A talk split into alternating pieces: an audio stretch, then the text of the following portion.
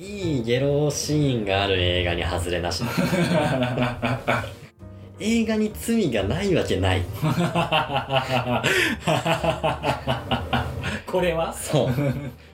もうね裕福娘。可愛かったね。らしいですけどね。めちゃめちゃ可愛いよね。めちゃめちゃ可愛かった。う んびっくりしたよ。最初のキスシーン。うんうん。これ生涯ベストキスシーン でスイカ出すじゃん。うん。でスイカの前でおつくべしてる森旦那めちゃめちゃ可愛くて。すげえ気持ち悪いんだけど の可愛いってなった。うん。わかる。うん。いいよね。唐沢川本のボイススコープ。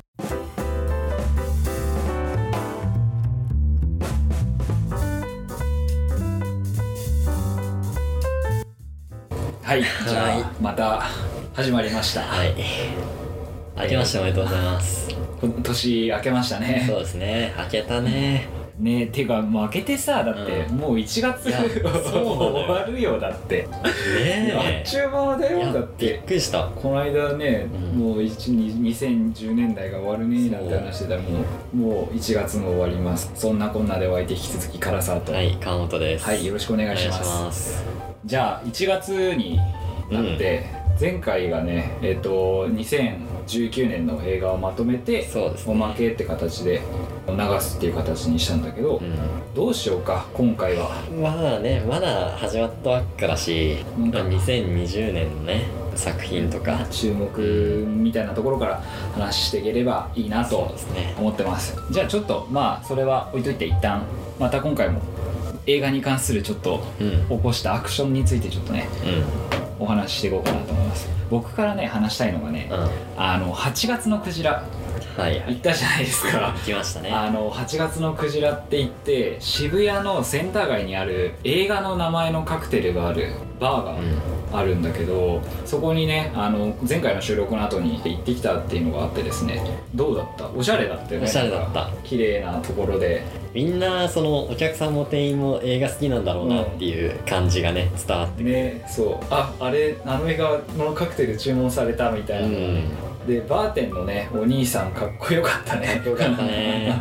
ベストムービーなんて言ってたっけ？プレイタイムか。プレイタイムジャック・タッチっていう監督の。でさそれでまあそれ僕ちょっと頼んで飲んでみたんですけどなんかグレープベースの炭酸の美味しいカクテルでした。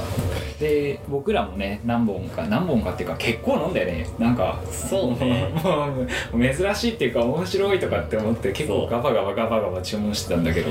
あ一番俺飲んだやつで印象的だったのが「シャイニングうん。だったんだけどななんだっけ？これなんか注文をねちょっと「シャイニングお願いします」って言ったら、こちらちょっと特殊なカクテルになっておりましてなんか何だったかちょっと詳しく忘れちゃったんだけどなんかすごい強いうんベースにとトマトジュースうん。うん。とかなんかいろいろで飲みにくいカクテルですがよろしいですか？って言われて。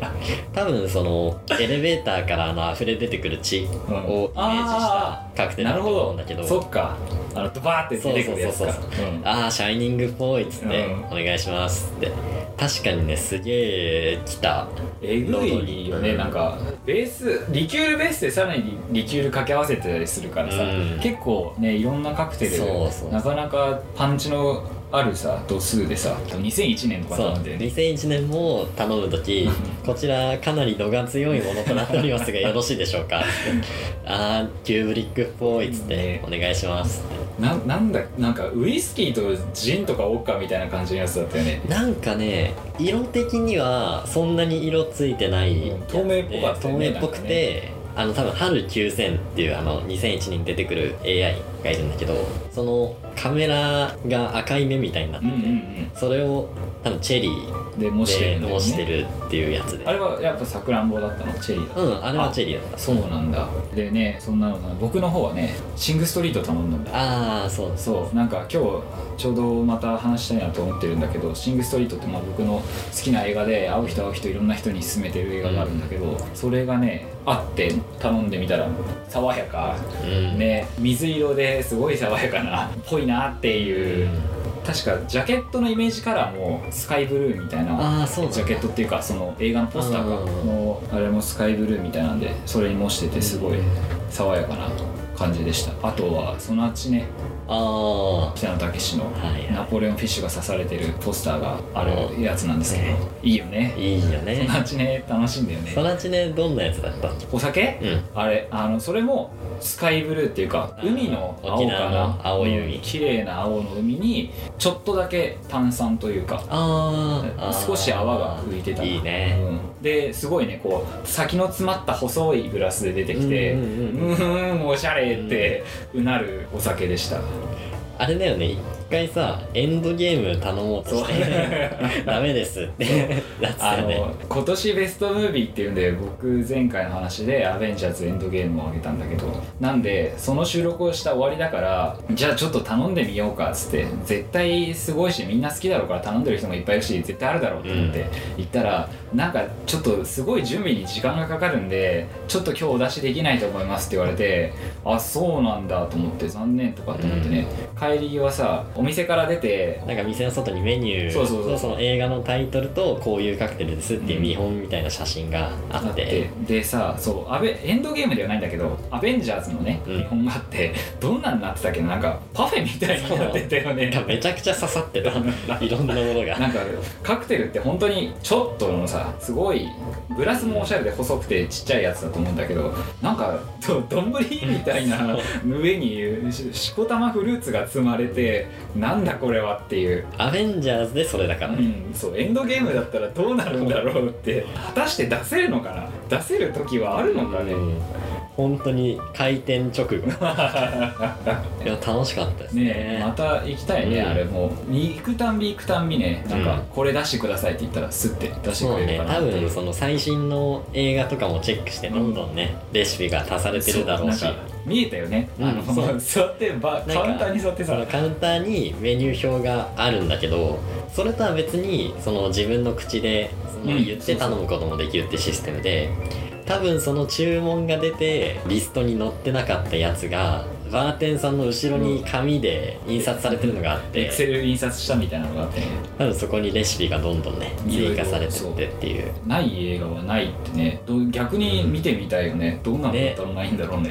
本当に。なかなか楽しいお店でした。楽しかったですね。じゃあ次行くか。うん映画秘宝休館そう映画秘宝がね。休館だって分からんよ。だってもう映画の雑誌どうすんの、まあなんかもう日本一売れてる映画雑誌でありながら休館みたいな、うん。のまま休館しますって言ったね。映画秘宝はその読んではいた？いや全然だった。あの本当に映画見たいってなった頃は名前も知らなくて、ああそう。そう。で多分半年ぐらい前に初めて名前聞いた。レベルよ映画表買ってた？俺はまあその文字を読むのが苦手なので あんまりその雑誌とかをねう買って読むっていうことをあんまりしないんだけど、うん。俺唯一毎年買ってる号があって、れが1月発売の号なんだけどそれって昨年のベスト10をいろんなその映画関係者はいはいはい。著名人たちがその上げてるリストがバーって載ってるあのをー。毎年やっててうん。でたまたまその休刊号がね1月まあついこの前だからその2019年ベストが載ってる号でさまあこれはもう買わなきゃ。買わなきゃって思って買ってて。なんか面白いのあった。面白いのねいやあのねみんな結構ばらけるのよ。はあはあはあ。なんか最初に読者が選ぶベスト10みたいなのが載っててワンハリジョーカあーとかあいう。あれかな？表紙に載ってた映画とかそうそうそうそう。そうでも結構あの著名人のベストだと、ジョーカーをワーストの方に入れてたりとか、何この映画っていうのばっかり上げてる人がいたりとか その各々の映画の見方みたいなのが、うん。そのベスト10をいろいろ比較しながら見てると、うね、分かってそこはねすごい毎年ね面白かったね。ねねそういう話してくれるもんね。いやー来年からないのか。どうすんで本当になんかさすごい遊び心があるじゃん映画表って、うんうん毎年なんかまるな雑誌っていう部分がさうん。変わるじゃんかそうね。あのスパイダーマンの MCU 復活を祝福する雑誌とかさ、この間までそんなんだった気がしたんだけど。ジェームズ・ガンのガーディアンズ復帰を。そうそうそうだからなんかすごいそのそれもさなんか銀玉みたいなのじゃないけどやめるやめる詐欺みたいなどっかでなんかポロって出てくるんじゃないかなっていうのをちょっと期待してたりするんだけど。あの一番最後の文言うんはあれですね、北野武の「キッズ・リターン」のラストのセリフ。うん「バカ野郎まだ始まっちゃいねえよ」おおかっけこういうえセリフがね。載ってて。いいなぁいい。そうその通りですすよ。全然復活望んでる読者も多いだろうし。ちょっと。ちょっと頼みますうまいことやってくださいって感じで。あれね町山智博がね創刊した雑誌。あそうなんだ。そうなのよあやっぱちょいちょいすごいな。このラジオでもね話に出てる。映画評論家。副レギュラーでキューブリックと町山智博はそうね。このラジオの副レギュラーだから。少ししねそう。何遍も出てくる。はい。うんじゃあまあね復活を望むばかりですけど。じゃあ早速本編に行こうかな今回は。そうですね、うん。まあまあ。じゃあ今回はですねあんまりなんかまたいつもみたいにテーマを何かドーンってやってそれにちなんだ映画を見てそれを話し合うっていうのがなんかないかな？2月だと。まあ、そうだなんかあんまりなさそうなんでね、なんでまたちょっと お休み的なあれじゃないけど今回また僕たちのね方でちょっと話していこうかなと思って。まあ自由な感じでねいろいろ。でやっていきたいのが今回僕たちのおすすめしたい映画。うんっていうのでちょっとお話ししていこうかなと思います、はい。おすすめしたい映画ね。でもさ映画を勧めてさ見てもらうってなかなか大変なことだと思うのよ、うん。なんかだって人のさ2時間を取るわけじゃん。そうそうね。そう。何かちょっと手伝ってよっていうよりよっぽど 難しいんじゃないって思ったりする時もあるんだけど。でもしネトフリとかアマプラとかさなかったらレンタルわざわざ借りに行かなきゃいけないとか、意外と大変なことだよね、うん映画見映画見るるっっててね。もう俺らはさいっぱい見て慣れちゃったけど、うん、なんかそれがそうあのい一環になってんじゃん。映画探したりなんだりそう。その時考えたりするのが間を組み込んで、うん。その日々生きてるから。そうそうそうそうそう。全然なんか別に食うとかっていうのはないけど人から勧められてみるっていうのもね大変なのかなっていうのを思いつつでもまあそ今回はそんなねエゴを思い切り貫き通していきたいなと思いますはい。はい。じゃあいい？僕の方からいいかな、う僕の方からねじゃあおすすめした映画。今回ちょっとまたカテゴリーがね結構限られてるっていうか、うん。まあ、結構同じジャンルの映画が上がってるなと思ってて、なんなんて言うんだろう？音楽映画んうん。というか、ミュージカル映ミュージカル映画っていうのでもないな。まあ、音楽を題材にししたたテーマの映映画か。っていうのでちょっと今回僕3本ですね。はい。まとめてきました。では1つ目「ピッチパーフェクトうん。名前はよく聞きますよ。見た？見てないんですよ」ね。ねこれねあれなんですよ。あのえっと話がねアメリカの高校のうん。えっとあれはなんだ？アカペラか。うん。アカペラうん。さあ高校じゃねえや。大学。アメリカの大学のアカペラサークルのお話。うんでなんだっけな転校してきた大学生が、うん。えっとまあそのアカペラサークルに入って、うん。まあちょっとそのねあのサクセスストーリーをこう追っていくみたいな映画なんだけど主演がねあれなんですよ。あのアナ・ケンドリック。うん好きなね女優さんなんだけど何に出てたっけ？シンプルウェイバーとかか。ポール・フェイルと組んでやってるシンプルウェイバーとか。あとはね俺そうすごい頭をトンカチでぶん殴られたぐらい衝撃を受けた映画で「バッドバニ。ーああ」ちょっと話したかな、うん。まあ、サイコパスな男とバディを組んで戦うヒロインの役を演じたりとかしててシュッとした感じのねうん。おしゃれな女優さんなんだけどでそれがやっててこれあれだよね。シリーズ化してるよね。そう。えっと2があって3がファイナルみたいなうんうんでねなんでか知んないけどファイナルはうん。アマプラにもうあんのよ。あそうなの？そう見られるんだよ、うん。2だけないんだよ。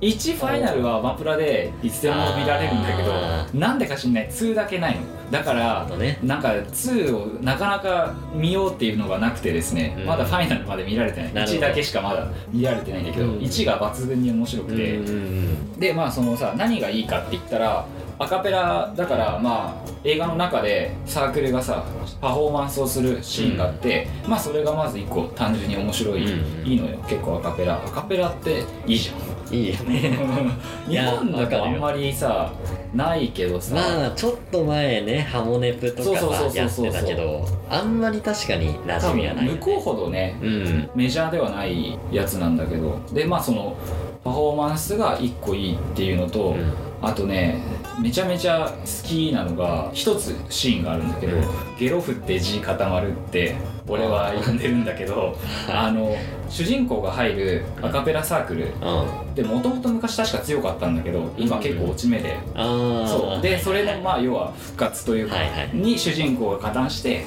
どう転んでいくのかみたいな話なんだけど、でそれのなんか落ち目っていうのを極めつけるシーンがあって、その入る主人公が入ってくる前に、うん。その元々の部員たちでどっか大会でパフォーマンスをしてるシーンがあるのうよ、んでなんかそれでパフォーマンスしてる時にチームの副リーダーだっけながすげえ上がっちゃって、うん。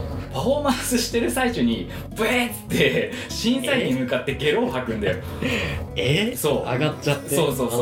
もうダメってなってブエーってゲロを吐いてもうパフォーマンスはもうそれで終了。終わったってなるじゃん。うんでなっててもうじゃあもうこのサークル完全に落ち目だからみたいな結構まあ周りからもさ、評判も良くないみたいなのになってて、でさまあそこに主人公が入ってチーム内がいろいろ動いていくんだけど、でその中でさまあ要はあるじゃん日本のアニメとかでもさそういう青春スポコンとかだと、まあありますね。新しいのが来てまあいざこざがあって最後こう結束してうんいいチームになっていくってまあこれでもそれがあるんだけど、うんなかなかならなくてそのねみんな個性がそれぞれあるんだけど、はいはいはい。なかなかならなくてようやくじゃあなる。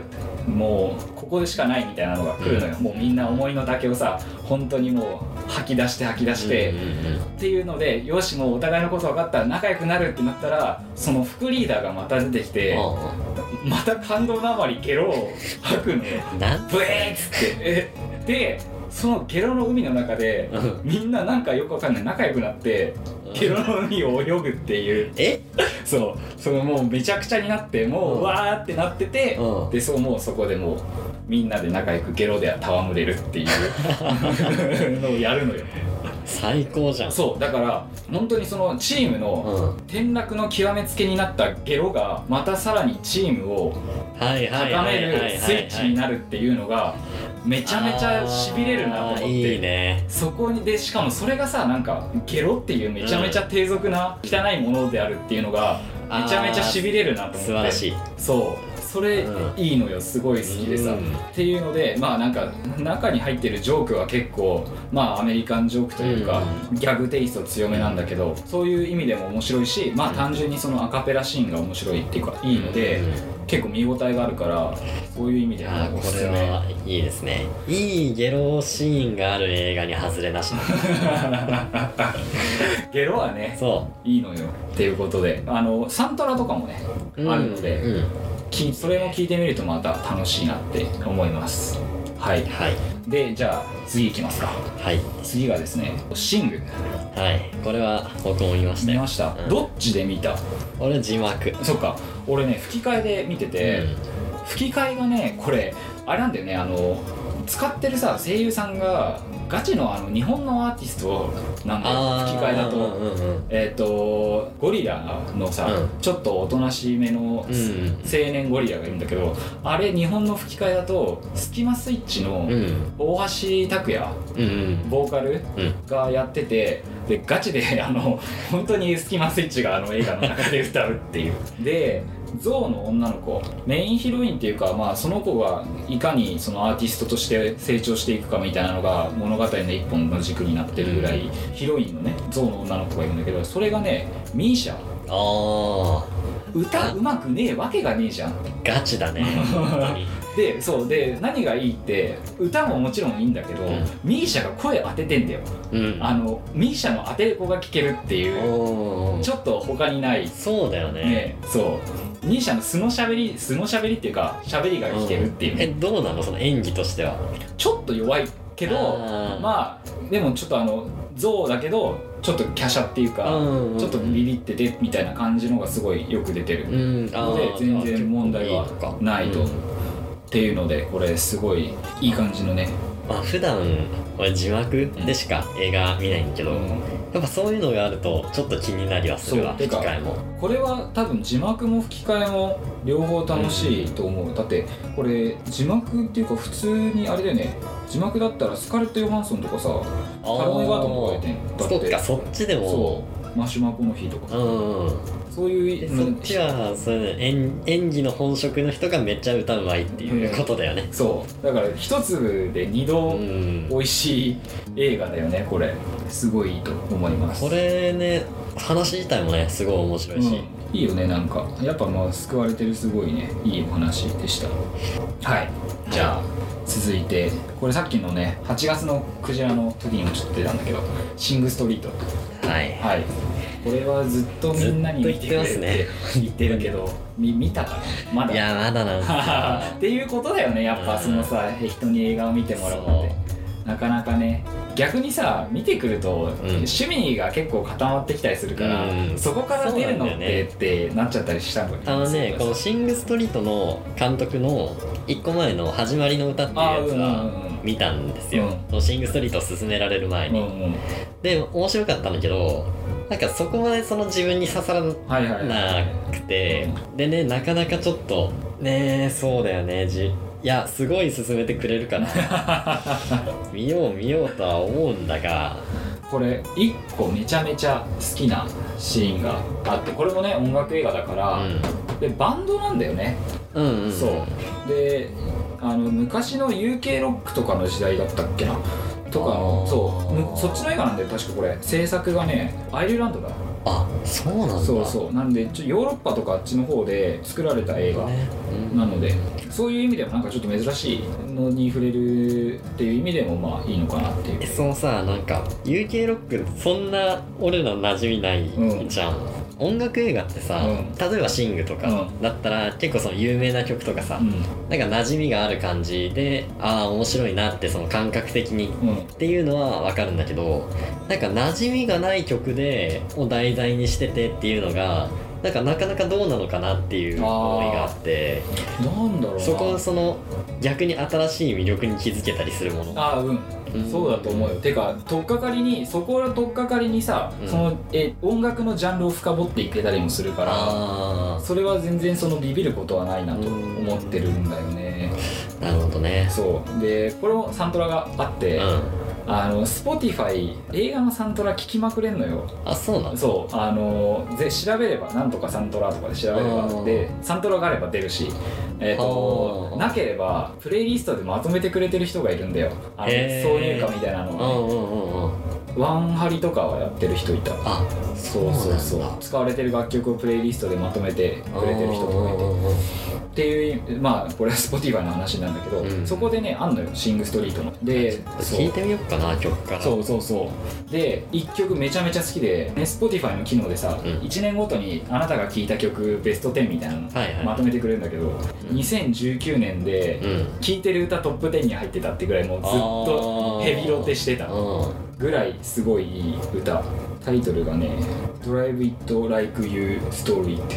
その曲は結構その映画の中でもがっつり使われてるっていえっうか、とそうあの本当にバンドの完成形っていうかこのバンドが完成したなっていうか最高のパフォーマンスをするシーンで流れる曲がこれ。ああいいね。そうあのギグって言って向こうの学校文化かな。で、要はその文化祭みたいなもん。うん、はいはいはい。で、まあ、バンドでさ演奏してでその主人公の気になってる女の子を誘うんだよ。うん。で誘って女の子もおめかししてでみんなこう体育館でいる中でドンって演奏するのがその曲。ああいいじゃん。そう。でまあだけどそのシーンはちょっと実は裏があってっていうのがあってでこれはなんかちょっと物語のあの、ネタバレみたいなのにもなっちゃうからここでは伏せておくんだけどでまあそのシーンがめちゃめちゃ救われてんの。もう本当にその主人公の夢も叶えるし、うん。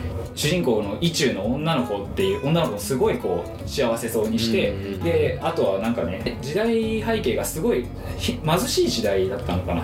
確かで結構そのみんないろいろいざこざがあるんだけど、うん。そういう中で主人公がいてだけどその周りの人との関係ももう全部あの音楽でドーンってあのなっちゃうぐらいすごいめちゃめちゃ救われたシーンででそれでめちゃめちゃいい曲なの。で、はい。歌詞もめちゃめちゃいいの。君は何にでもなれるどこにでも行けるっていうもうこの青春を代表したような歌詞と。いや絶対面白いでしょ。でもうそうなのよ。もうこれめちゃめちゃ良くて終わった後に反芻してこうあよかったなっていうのをこううん。じわじわじわじわ波が来たみたいな感じの映画だったな。じゃあもう次までに見てくるわ。ちょっと見てみてよこれそう。うんもう見ようって決める。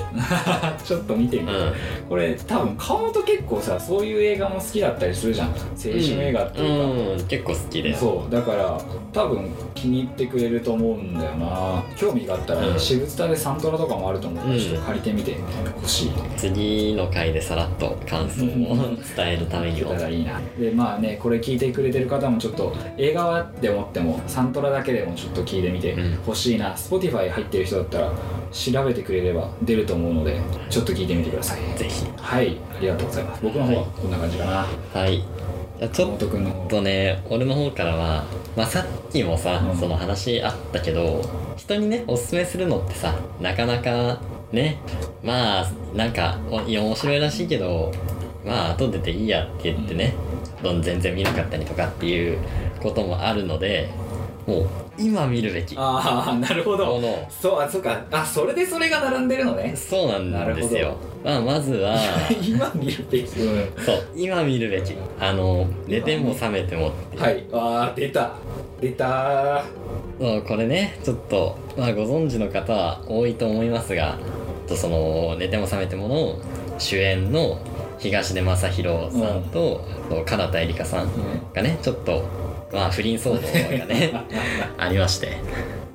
ねね今もうねエンタメニュースとか持ちきりだよね。これはもちろんこの騒動はご存知うん。ですよね、そううん。ていうか俺はねなんか川本がツイートしてたの。この映画うんうん。で、なんだって言ってそっから逆に知った。あ え不倫不倫してたのってしかもこんなになんかオードになってんだっていう感じ、う。ん結構だってがっつり、あそうそうそう、ね。3年間ぐらい、うん、で俺もこの当日の夜にうん。知って、で最初ちょっとピンとこなくて、うんうん。唐田絵里香なんか文字面は見たことあるけあどね誰だったかなって思って、でよく考えたらこれ寝ても覚めてもの人かって思って調べたらドンピシャでそうで、でよくよく本当に考えたら、うん。映画自体も結構危うい内容だったなと思って、なんか妙に納得感がねう、ん、うん、まして。ああ腑に落ちちゃった。そう。でこれをねそのもうあんな人の演技なんて見たくないっていう人もねいるとは思うんでうん。そのみんな見るべきとは言いませんが今見たら間違いなく面白い。ああなるほど。そう。でも絶対印象に残るよな。まあこれどういう話かっていうと、まあ、かなた絵里香演じる女の子うん。が東で演じる男、ん。まあ、いつも白い服着てるバク君っていう。ワクワク？バク。バク麦って書いてバク。うん。と出会ってで恋に落ちるんだけど、うん突然消えるのよ。男が。男が。でその数年後に今度は東京にこのカナテリカが来てて、でそしたらもう一人の東出昌大が東京にいて、はでもバク君ではない。あはいはい。良平っていう名前で、で、まあ、黒い服をよく着てるから、まあ、結構ファンの間では白東で黒東でっていうふうに言われてんだけど、はい。でその黒い東出と、うん。まあ最初はそのそっくりだったからっていう理由で知り合いになるんだけど、うん。だんだん本当に恋に落ちてって、もう結婚しないかってなった時に、彼女のもとにバク君が再度現れて白東でそうどうするっていうはいはいはい。お話でね、うこれがね怖いんだ。怖いの？怖い。白東出うん。が再会に来るところうんがねもう最悪のタイミングなあーのよ。あ修羅場的なそう修羅場的な怖さもあるしその出てき方。はあはあなんかただ遠くから歩いてくるだけなのにめちゃくちゃ怖いカットがあったりとか そこでね女の子が取っちゃう行動とかもちょっとね今騒動を受けて見てみると。怖え。えー、今見るべきかそう今見るべき。俺劇場で見てたのよ。2018年の終わりぐらいの時期で、うん。そうだね。でその頃も怖えって思ったんだけど、でも結局そのベスト10に入るぐらいにはその自分の中には来てなくて、でもその後なんか、まあ、これちょっとこの後話するけどあの「パラサイト」のポン・ジュの監督とかがうん。2018のベストに入ってたりとか、かなりその各国いろんな国の監督とか、まあ、国内でももちろん評価すごい高くあて、もう一回見てみようかなって思ってたぐらいの感じだったから、うん。まあちょうどいいやと思って見てみたら前回見た時はうん。気づかなかった部分とかに気づいたってのもあるし、その結果ねこういうことになったっていうののきっかけがうん。この映画にあるって考えるとなんかなんだろうなよく映画に罪はないから、うん。演者が不祥事を起こしても放送中止とか、そのやめてよっていうやつよく見るけど映画に罪がないわけない。これは？そう。いやむしろ罪だらけだからこそ面白いんじゃんって。ああなるほどな。だからその罪を見てうわーって楽しめる人は今見てほしいななるほどね、知ってはいたこの映画。知らなかった。知らなかった。うん、だからこの二人の話も全然うん。そこからみたいなのもピンとくることはなかったけどそうそうなんだ。ここにそう。種が、うん。そんなにその広い規模で公開されてた映画ではないんだけど。まあでもね東出昌大の代表作あだったと思うしもうこの後はもうこれが 絶対ねでも。そうついて回るだろうしね。あ謝罪したよねなんか。してたね。になってたけど、まあまあまあまあその辺もねどうなるかっていうのを含めてね。っていう意味でじゃあ、次かな。はい。これもまあ、次。まあこれこそはでもまあ今まあね。見るべきか、次が「響き」うん。っていう映画で、まあこれ主演があの平手友梨奈さんという、まあ、元欅坂。悲しいなもう46元か。のセンタうん。ーでね卒業ではなく脱退ということでこのあ発表されましたけど。これも一昨年かな。うん。主演をやってた。もともと漫画原作の実写化映画なんだけど。好きな映画の時にちょっと話が出たよね。アイドル映画で話あそうだね。そうだね。うん。その脱退っていう話を受けて、うん。ちょっと見たくなってました。た見直して。2回目だったんだけど、1回目は劇場で見てて。で1回目見た時から俺はもう2018年ベストにこれは入れるぐらいうん。好きだったんだけど、まあ、ちょっと改めておすすめしたいなって思って、はい、まあ、これ小説家の話で、うんもうとにかく小説が好きで別に努力とかうん。をしてるつもりはないけどもうただ好きという思いで書いて、うん。とてつもない傑作を生み出しちゃううん。響っていう女の子がいてでその子の同級生で、まあ、祖父江里香っていう、うん。なんかまあその村上春樹的なうん。ポジションの人の娘が響の同級生でいて、でその子がそのあんまり響ぐらいの天才的な才能はないんだけど、うん。この親の影響で。影響でデビューしたはいはいりみたいな人とか、あとはもう全然面識ないんだけど直木賞芥川賞を目指してる若手の、まあ、ちょっと売れなくて苦労してる小栗旬が演じてる作家とかいて、でその人たちがその響の書いた「おとぎの庭」っていう圧倒的な傑作うん。の前に時には打ちひしがれたり、まあ時にはねその自分の小説家としての道を見出したりとかそのいろいろ周りに影響をもたらしていくっていう映画なんだけど、まあこれがね面白いんだ。はその小説のねそのおとぎの庭っていうのがどういう話なのかっていうのが全く明かされない。あああうんうんうん。だからその周りの人がすごい傑作だって言ってるのでしかその響がどれぐらいすごいのかっていうのがわからないんだけど、うんだからこそもはや神話みたいな物語になって、ね抽象的すそうぎてね抽象的すぎて 圧倒的な力を持った人たちによって何かがもたらされていくっていうお話でこれがまあその前アイドル映画の時も話したけど、うん。欅坂でのまあ圧倒的なパフォーマンスまあもちろんその裏には努力があるっていうのは分かった上で、ステージ上での天才的としか言いようがない表現とかっていうのが、うん。うんもう完璧に響きのキャラクターにマッチうん。しててやっぱねそのまあちょっと脱退っていうね惜しいことにはなったけど、うん。これからもその表現っていうものはパフォーマー。パフォーマンスはうん。何かしらの形で続けてほしいなっていう願いも込めてちょっと皆さんにお勧めしたいこれは欅坂といえば僕は大学の時にですね友達に誘われうん。山梨の富士急にライブに共和国に和国。行ったんですね。うん。で友達からチケット当たったから行こうっつって、俺もウハウハで行っていやいや生で見るとやっぱ違うなっていうのがあってだけどその日にあの夏の特別授業があってですね。なぜか知らないけど、はい。1個だけオリエンみたいな一コマが重なってですね、うあの残りの日にはゼミの合宿とかぶってですね。んうんうん。単位を落とすっていう、え どうでもいいけどめちゃめちゃちょっと忘れられないまた思い入れのあるあれですね。ー、まあね。でも卒業はできたな。いですかあなんとかね。あの時のねこの平手のパフォーマンスは見れないわけですから。生で見れたからね、まあなんとかなったけど。まあっていうどうでもいい話と置いといて。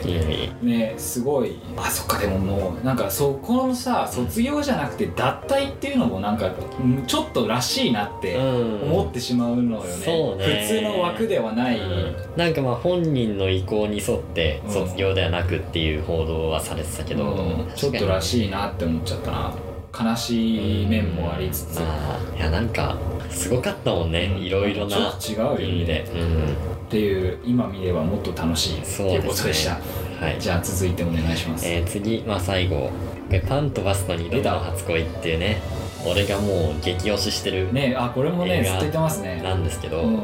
これなんで今見るべきかっていうと、これの監督の今泉力也監督っていう人なんだけど、この人の作品が今年上半期に3本も上映されるんですよ。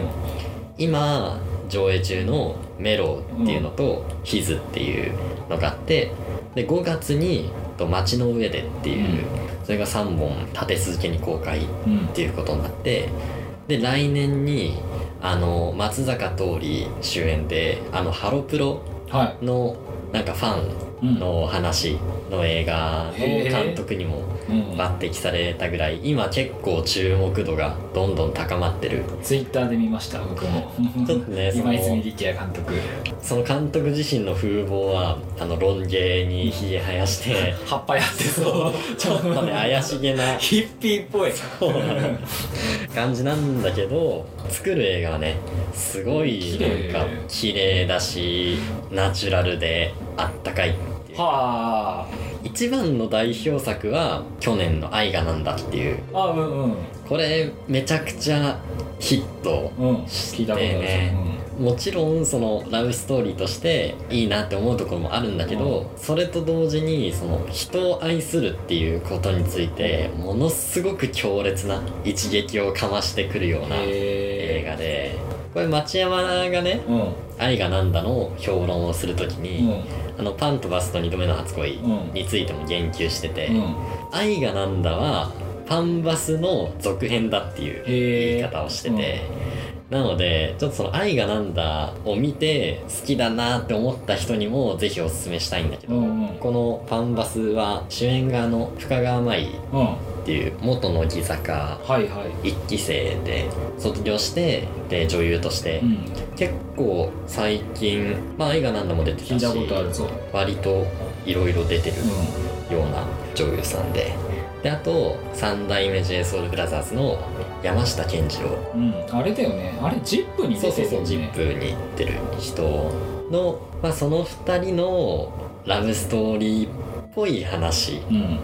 ではあるんだけどその「ぽい」っていうのが重要なところで、深川舞演じる女の子が最初の方にもう結婚しようって言われるぐらいまで愛を育んでいたうん。彼氏がいたんだけど、なんか違うって言って、はその結婚断って結局別れちゃううん。っていうシーンがあってこの人はそのなんか人に愛されるっていう愛されるとそのなんかあ拒絶というまではいかないけど避けてしまうっているうか周りにその誰もいないっていうその身体的な孤独じゃなくてなんかその精神的な孤独を求めてるうんうんようなへえその片思いをしてるその山下健二郎に片思いを昔してたっていう話とかをしてたりしてなんか人を愛するっていうことはできるんだけどその愛されるのはちょっと違うみたいな。な。んかあるよね。なんかその手に入っちゃうとさ途端におあの欲しかった気持ちがなくなるじゃないけどそうねそういうのはあるみたいなのあれが話してたよ。あのね AV 監督の二村仁あー名前は。本書いててよく、で俺読んだりするのよその人の本でその中でねそういうので辛い思いをする女性の話をよく聞いてましたみたいな、うん。えー、と話をしてたな。なんかね分からなくもないというかその精神的な孤独っていうのを求めてしまうっていうのがすごいなんか刺さったというかん。で愛がなんだもう見た人は分かると思うんだけど、うん。最終的に行き着く先がちょっとその一般的に考えられる愛とは違う形で、もはやちょっと狂気の域にはい。踏み込んじゃっているような終わり方をする映画なんだけどなんかそこまではいかずともちょっと変わった形の愛うん。みたいなのを突きつけて終わるほ映画でなんかねそのまあ一般的な、まあ、思い人と結ばれて、うん。ハッピーエンドっていうようなのとはちょっと違うのも見たいかなっていう人にねすごいおすすめしたい俺は。でもね言ってるよね、うん。逆に俺もこれちょっと見ますね。うん。パンバス。愛がなんだも合わせてうね、ん、なんか今今までのその暴力映画好きとか、うん。そういうこと言ってきた からするとちょっと。ってなるけど。てなると思うけど、うん。でも俺これねもう本当に生涯ベスト10に入れてもいいんじゃないかってぐらいねなんか好きなんだよね。話す時はよく出るよね。そう。の映画。今泉力也監督。そう。あれアイネクライネは？あそうそうそう。ね。もう今泉力也監督でね去年やってたやつかな。そう去年もね最近じゃあ本当に本当に最近ハイペースで。いいすごいね。上半期で3本って映画作るの 大変なのに。なんかその取りだめてたのかな。街の上では、本当は去年の暮れにプレミア上映みたいなのはされてたんだけど、うん。まあ、一般上映が今年の5月からっていうことで、まあそれでもねかなりのハイペース。ちょっとねまた要注目のそうあって映画界の人そかな今後の日本映画を、うん。で一旦を担うような。ちょっとね。で今上映中の「ヒズはちょっと見れてないんだけど、メロっていうメロ良かったっつったね。田中圭がああ出てる。そうなんだ。田中圭がお花屋さんをやっててね、うん。めちゃくちゃモテるっていう話なんだけど、うんそれもねすごい面白かったですね。本当。うん。ちょっとねじゃあ追っていきたいなと思います。はい。ありがとうございます。じゃあ今回おすすめした映画リストはとりあえずこんな感じで